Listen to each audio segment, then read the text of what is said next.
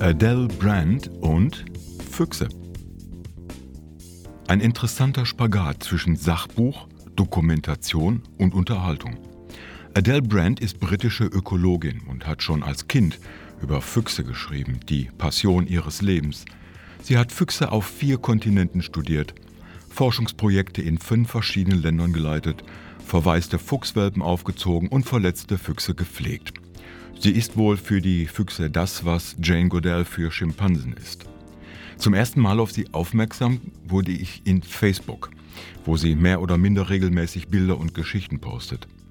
Mit meiner neu entdeckten Beziehung zu Hunden, damit auch zu den Hundeartigen, verfolge ich ihre Posts schon länger. Zu meinem Geburtstag kam dann nicht nur ein kleiner holziger Fuchs aus dem Erzgebirge, sondern dazu ihr Buch zu mir. Adele Brand bestätigt darin genau meinen Eindruck, dass Füchse die perfekte Mischung aus Hund und Katze sind. Mit der Ausdauer und Belastbarkeit der Hunde und der Eleganz und Intelligenz der Katzen. Ein poetisches, zugleich wissenschaftlich geprägtes Buch über eine bemerkenswerte Tierart. Der Titel macht klar, was das zentrale Thema ist. Alles über Füchse. Ihre Herkunft, ihre Entwicklung, ihre Biologie, ihr Verhalten. Wer sind ihre Feinde? Wovon ernähren sie sich? Was macht sie so besonders? Das hätte man nun auch zu großen Teilen in Biologiebüchern nachlesen können.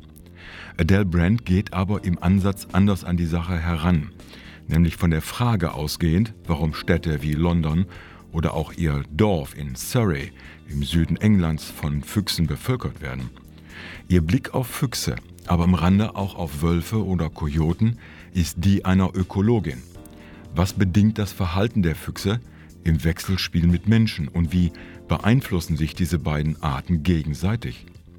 Damit geht es nicht nur um die Füchse an sich, sondern im erweiterten Blick überhaupt auf das Verhältnis von Menschen und Tieren. So zeigt sich, wie wir Menschen die Umwelt aller Lebewesen verändern und prägen, selten zum Vorteil der Tiere, die mit raumgreifenden Besiedlungen, kahlgeschlagener Natur und Monokulturen irgendwie zurechtkommen müssen. An dieser Stelle macht das Buch sehr nachdenklich. Obwohl das Buch in der Tendenz eher unterhaltsam geschrieben ist und mit einer Menge lustiger Fuchsgeschichten aufwartet, ist der Nachgeschmack etwas unangenehm. Wie entwickelte sich überhaupt über die Zeit unser Verhältnis zur Natur? Nehmen wir Natur und Wildnis noch als das wahr, was sie mal für viele Generationen vor uns waren? Da ist der ökologische Blick von der Autorin doch streng, aber auch wahr. Weichgespült von Disney-Filmen, aufgehetzt von Boulevardmedien und fixiert auf Konsum haben wir den Kontakt zur Natur schon lange verloren. Die unglaubliche Komplexität der Natur, ihre beeindruckende Vielfältigkeit und ihre Bedeutung für alles Leben auf diesem Planeten wird auf eine Art Vergnügungspark reduziert. Der Mensch hat seine Verbindung zur Natur wie zu den Füchsen lange verloren. Es geht also bei Adele Brand mehr als nur um Füchse. Es geht um den rabiaten und gedankenlosen Umgang des heutigen Menschen mit der Natur. So gesehen auch ein Buch, das ein wenig daran erinnern soll, dass der Mensch die Natur nicht als ein Warenhaus betrachten sollte, in dem er sich einfach zusammensucht, was ihm passt.